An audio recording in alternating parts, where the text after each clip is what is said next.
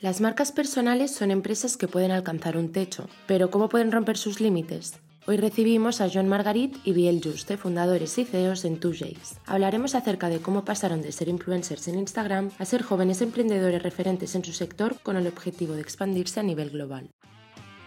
Bienvenidos al podcast de e-commerce. La herramienta que necesitas para hacer crecer tu negocio. Aprende de la mano de expertos del sector e-commerce y escucha las historias de grandes emprendedores.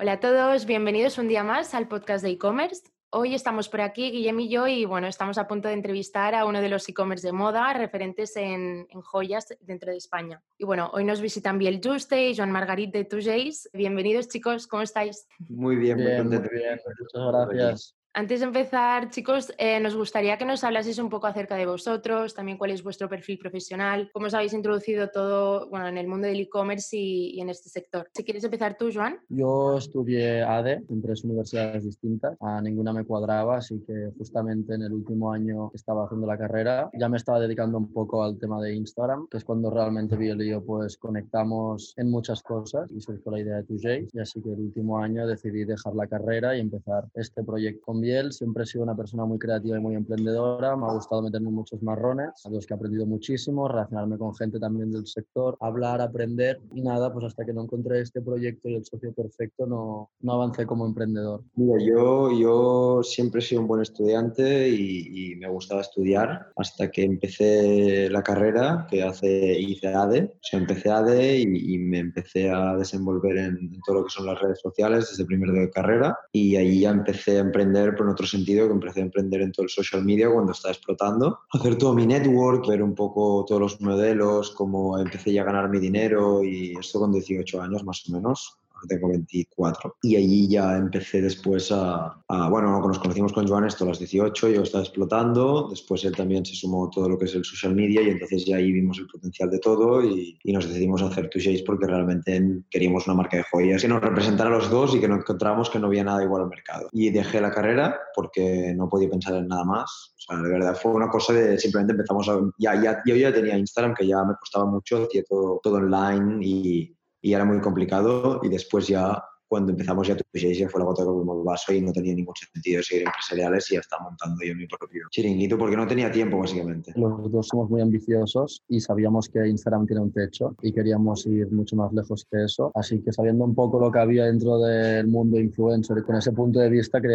pensábamos que era un, una ventaja competitiva, pues montar nuestra propia marca, aprovechar toda la red de contactos y todo lo que sabíamos de cómo funcionaba y realmente hacer algo con mucho más valor, que fuera mucho más lejos que explotar nuestra imagen, porque al final de eso te cansa, que representar todas nuestras ideas, creatividad que tenemos, que tenemos mucha, en una marca que mucha gente se, sintiera identificada y, crear mucho más valor. ¿Quién, quién hace qué dentro de, de O sea, ¿cuál es vuestro papel? O sea, ¿qué, qué haces tú, Joan? ¿Qué haces tú, Biel? Desde el día uno, que éramos él y yo solos el día que lanzamos. Y perdón, ¿Y, cuánta gente sois ahora también, si lo quieres vale, Bueno, el día que empezamos éramos él y yo, nadie más. Ah, hicimos la web, montamos la logística, ah, montamos los productos a mano, a etiquetajes, a todo. Lo hacíamos las finanzas, todo, todo, todo, todo. Y cada vez que hemos ido montando un equipo, ahora somos 17, pensamos que es mejor delegar a la persona que sabe más que nosotros. Él está un poco más encima un tiempo en la parte de imagen y en producto, luego en producto en imagen, pero nuestro objetivo es centrarnos en lo que nos da bien, que es creatividad, pensar la estrategia, a partnerships, contactos,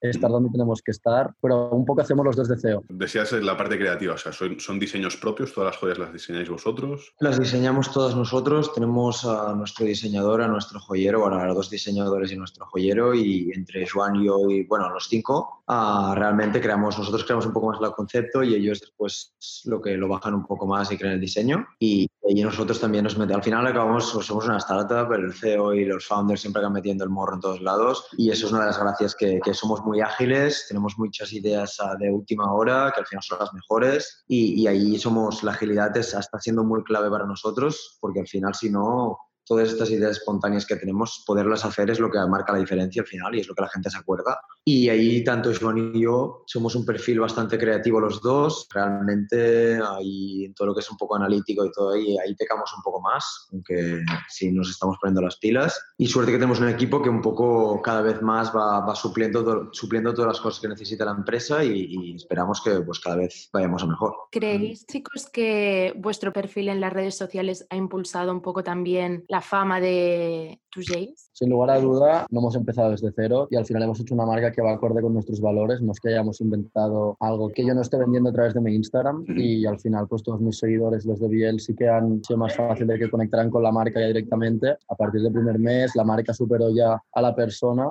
No creo que tengamos ningún tipo de influencia sobre la marca. Ah, es la propia marca que tira sola y que haga que funcione. Hablamos antes de, o sea, explicáis cómo empezasteis y tal. Y había dicho, creo que vi algún comentario de que empezasteis con 2.000 euros o algo así, ¿no? Me pareció curioso. ¿Cómo os financiáis, no? O sea, ahora entiendo que pues, tenéis un cash flow que os permite que entre dinero, reinvertir en crear más productos, nuevas estrategias, partners logísticos, etc, ¿no? Pero ¿cómo, cómo fueron los inicios? A ver, al principio empezamos con 4.000 euros cada uno. Destinamos bastante de ese dinero en investigación porque al final era una industria que no conocíamos, no sabíamos ni, ni por dónde empezar. Muchos de los, de los 8.000 euros se, se, fueron destinados a investigación de vamos a buscar aquí a ver quién hace las joyas, vamos aquí, vamos allá y a partir de ahí pues nos hemos autofinanciado como hemos podido con las ventas y beneficios de la empresa. Nosotros estuvimos seis meses creo que no cobrábamos de la empresa, preferimos destinarlo a, a, a personal o a, a, más stock y más referencias para poder vender más y destinar más dinero a marketing. Nos hemos apalancado muchísimo en proveedores con, cuando hemos podido. Momentos muy tensos, la verdad, que no sabías cómo íbamos a salir porque no hemos tenido ninguna línea de crédito hasta ahora, que hemos abierto dos, pero han habido momentos de mucha tensión. No ha habido ningún inversor detrás, ningún... Hablabas rollo que somos, bueno, que perfil rollo startup, pero todo ha sido financiación privada vuestra.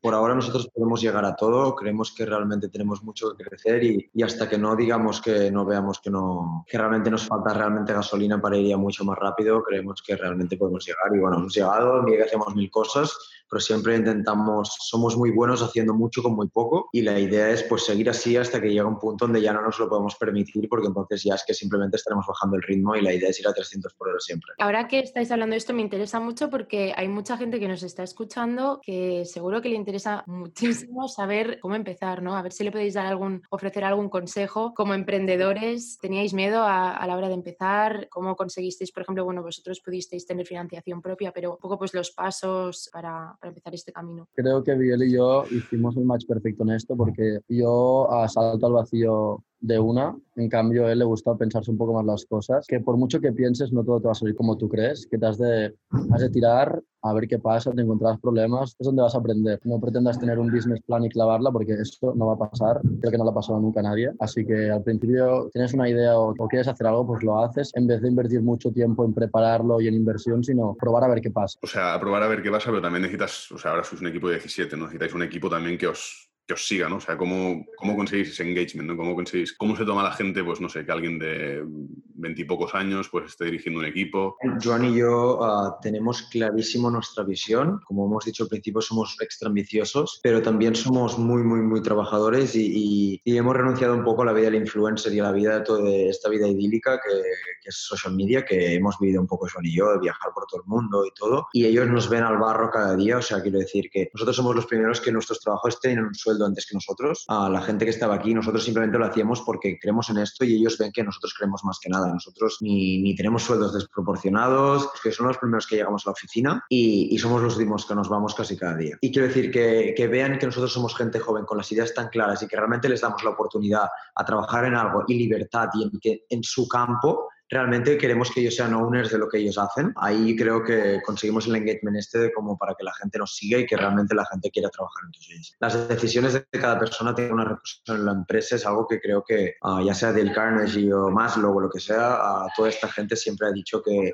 que, es lo que hace que al final la gente se sienta suya su trabajo y que se, que se sientan emprendedores dentro de una empresa. Y eso es lo que está, intentamos cultivar Joan y yo, que obviamente nos queda muchísimo, pero hacia allí vamos y es lo que intentamos al menos. Eh, vosotros, los trabajadores dirían otra cosa seguro, pero, pero al final sí que, sí que todo el mundo creo que está bastante contento de trabajar con nosotros y, y les estamos dando todas muchas responsabilidades, a veces demasiadas, pero hacia ahí va el camino. Un trabajador contento es un trabajador que hace su trabajo bien, ¿no? Porque está motivado y eso se nota en la marca y al final también lo vendéis un poco como pues, la cultura de la empresa. Entiendo que todos tendréis valores muy parecidos entre, bueno, entre los compañeros. Pues valoramos mucho más la cultura de empresa que un currículum a lo mejor. No queremos que entre una empresa y como una multinacional que a lo mejor te quedas ahí, sino que también queremos impulsar la carrera personal de cada persona, que queremos que si entra un diseñador, poderle dar todas las herramientas y todo lo que podamos para que él crezca como diseñador y que si un día pues se tiene que ir porque ha aprendido mucho y quiere hacer otra cosa, pues nos parece genial, pero que nosotros realmente queremos apoyar a, todos los trabajadores porque al final todos aquí somos emprendedores. Nuestros trabajadores son todos emprendedores en su campo, dentro de tu Jace y sobre todo que tienen un impacto, o sea,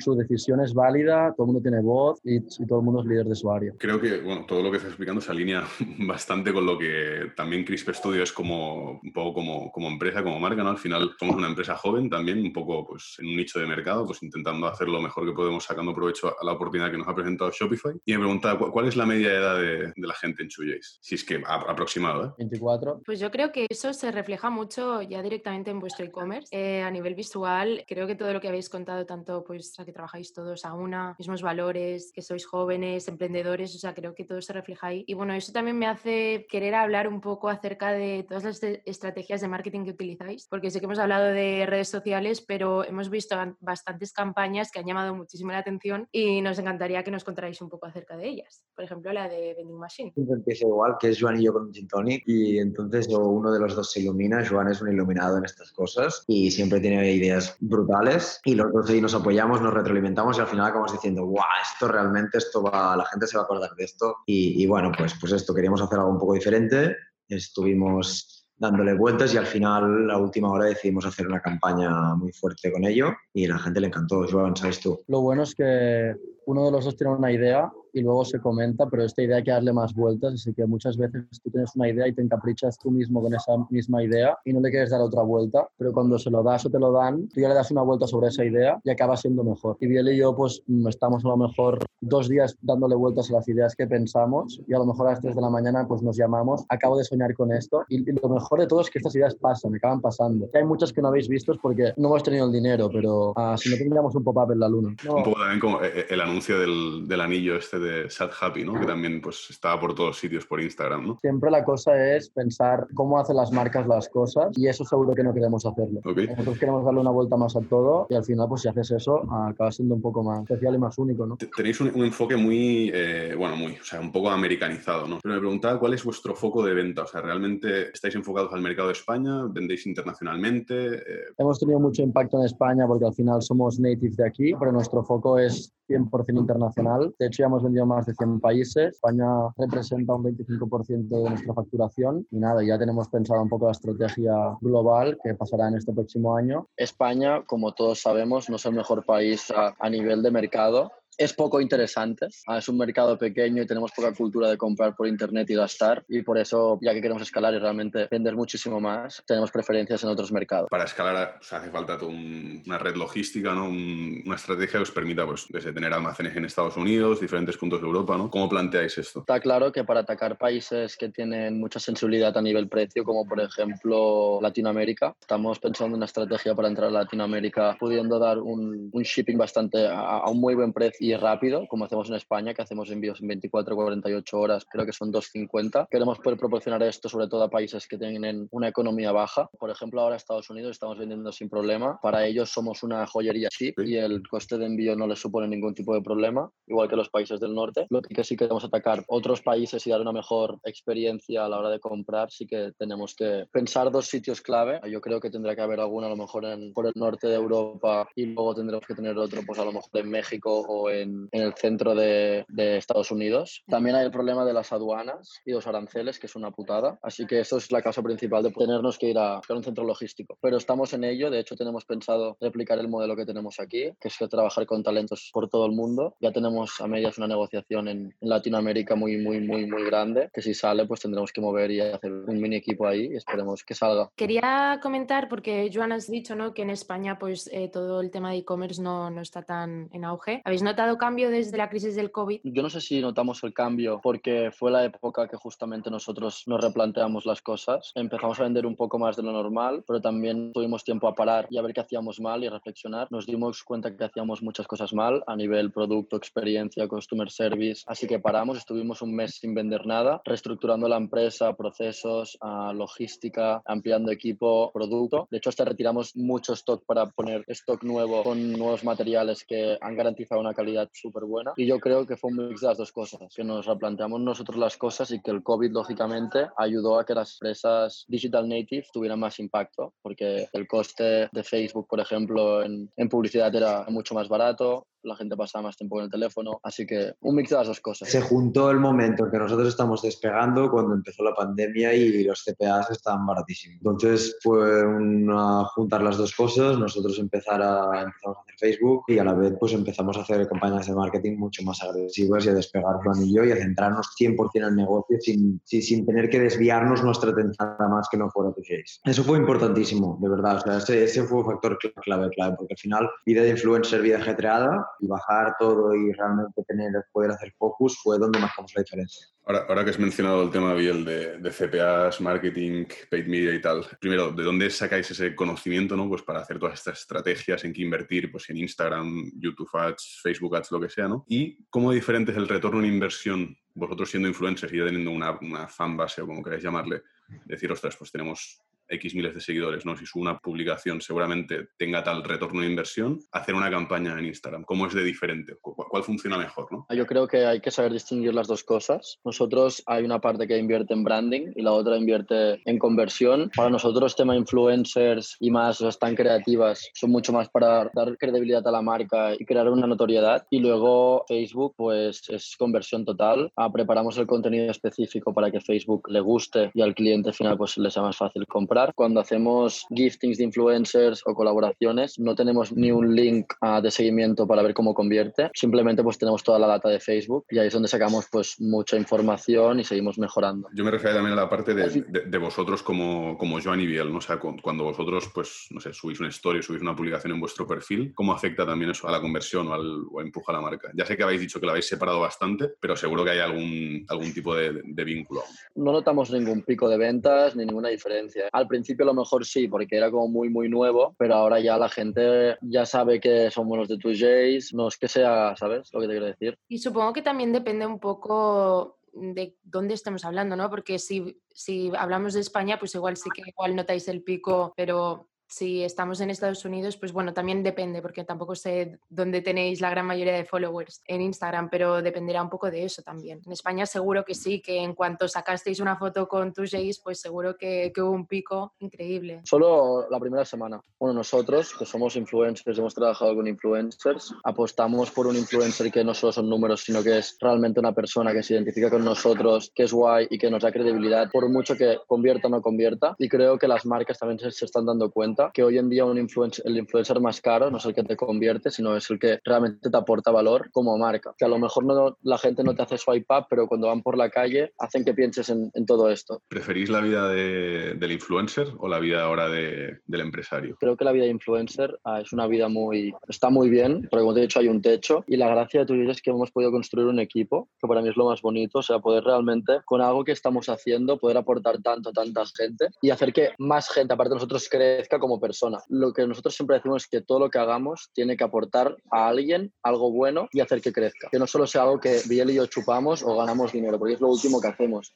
Biel y yo todo lo que hacemos es pensando en cómo podemos aportar aquí, cómo podemos aportar aquí, cómo podemos hacer que esta gente disfrute más, se lo pase mejor, aprenda. Y es al final lo que le da sentido a todo y es que tengamos una cultura de empresa apasionada, que esté dedicada. Todo es una rueda. ¿Hay algo que echéis de menos de la vida del influencer? Bueno, viajar. Bueno, ahora tenéis que viajar por negocios, ¿no? Decías abrir un centro logístico en Latinoamérica, no, no, en ver, Estados Unidos. ¿no? Biel y yo disfrutamos, porque siempre ha ido, por suerte nos dedicamos a algo que nace de que nos mola. O sea, no es que hayamos dicho vamos a inventar un algoritmo para que, no sé, es que dijimos, nos molan las joyas, vamos a hacerlas y de la manera que nos gustaría que una marca las hiciera. Bueno, es que es lo máximo. Toda nuestra creatividad haciendo vídeos, haciendo piezas que nos gustan, viajando, nos relacionamos con, con gente que mola, que aprendemos, o sea, mucho mejor para mí que la vida de influencer.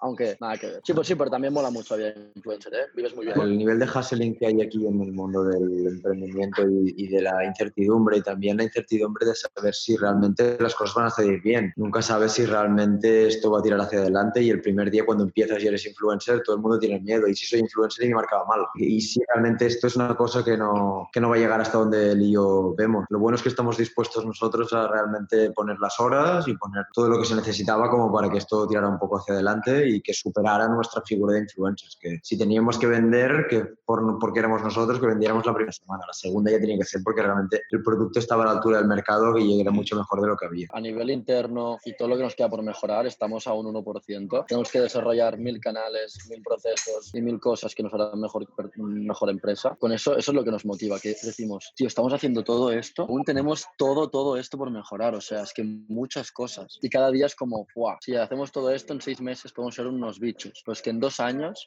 y por ejemplo, algo que a mí me pasa ahora es que yo al principio estaba obsesionado un poco en el Shopify, ¿no? Me levantaba todo el día mirándolo, ching, ching, ching.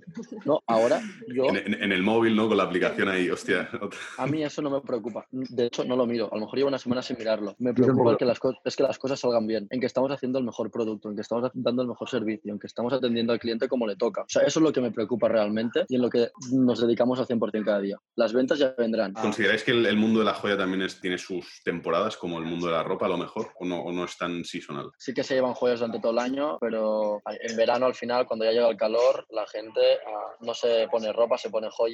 Que es verdad, o sea, yo en verano, a mí me da igual que ponerme, yo me pongo mis joyas y es lo que, da, es lo que le da el toque a, a, mi rollo. En verano todo el mundo lleva más cosas. Si en invierno llevan un collar, en verano llevan 15. Y, y 20 pendientes, y 20 anillos, y 20 pulseras. Y se nota bastante. La cosa y lo difícil es conseguir que durante todo el año enfoquemos las campañas de marketing a lo que toca. Pero a la vez, como queremos ser internacionales, momento que es verano, invierno, verano, invierno. Sí, sí. O sea, tenemos, Te permite esa, esta, esa estabilidad. Que, eso es lo que tenemos que, que, trabajar este año. Un poco por ir a, acabando, se nos está acabando el tiempo. Eh, al final, o sea, os hemos invitado pues porque somos una agencia de Shopify, utilizáis Shopify y pues también conocer un poco vuestra experiencia ¿no? con la plataforma. No sé, ¿estáis contentos? ¿No? ¿Os ha ayudado? ¿Es la plataforma que creéis que necesitabais? 100%, o sea, Biel y yo nos recomendaron Shopify, hicimos nosotros mismos la web, te lo pone muy fácil, es muy intuitivo y luego sí que ya pues a medida que hemos ido teniendo un equipo, se han ido añadiendo cosas a código, muchas cosas de estas, el checkout, plugins que al final son como tonterías, pero que te marcan un poco la diferencia y te hacen la vida más fácil como cliente. Sobre todo también hemos aprendido mucho sobre los pesos, que son cosas que no valorábamos al principio, los pesos de cada cosa, que la web vaya al máximo optimizada. Ahora tenemos a un cerro que ha entrado nuevo y nos ayuda pues a realmente, con toda la data de los clientes que entran en la web, ver qué está pasando, analizar un poco todo y cómo podemos ir mejorando con esta vez. Al final también tenéis eh, desarrolladores o algo dentro de la empresa que se encarguen de, de, lo que es la parte de la web. Sí, tenemos al Head of E-Commerce, que es Alex Comta, que trabajamos con una agencia, quien pica el código, él simplemente es quien realmente se mira la web y tal. Y ahora lo que estamos haciendo, Biel está bastante encima, es que vamos a, a estamos diferenciando muy bien, somos una, una, empresa unisex, vendemos tanto para él como para ella y las dos cosas son para todos, pero estamos diferenciando muy bien bestsellers de chico, bestsellers de chica, que cuando entres y seas un chico o una chica ya sepas dónde quieres ir, para ponerlo más fácil y más rápido para todo el mundo. Y también porque, bueno, ya lo dijimos en, en otras entrevistas, queremos desarrollar muchas más clases de productos en un futuro, así que empezar ya a marcar chico y chica nos irá muy bien para cuando queremos estructurar la web con todos los nuevos productos. No sé si queréis añadir algo más vosotros, chicos, algo que queréis contar de la marca. Que os cojáis fuerte porque en breve salen cosas muy, muy fuertes con las que llevamos trabajando tiempo. Vais a encontrar vendings donde nunca lo habíais soñado. Este verano vuelven los piratas. Pues muy bien, chicos. Muchísimas gracias por haber estado aquí hoy. A ver si podemos encontrarnos en cualquier otra edición, un webinar, cualquier otra cosa. Pues, pues muchas gracias. Pues nada, a eh... vosotros por contar con nosotros. Venga, adiós. A adiós. Chao. Muchas gracias a los que nos habéis escuchado hoy y si te ha gustado este episodio podrás encontrar muchas más entrevistas en el podcast de e-commerce. También si quieres estar al día de todas las novedades del mundo e-commerce puedes seguirnos en nuestras redes sociales. Nos encontrarás en arroba Team o también puedes suscribirte al blog de Crisp Studio a través de nuestra página web. Muchas gracias y nos vemos la semana que viene. Adiós.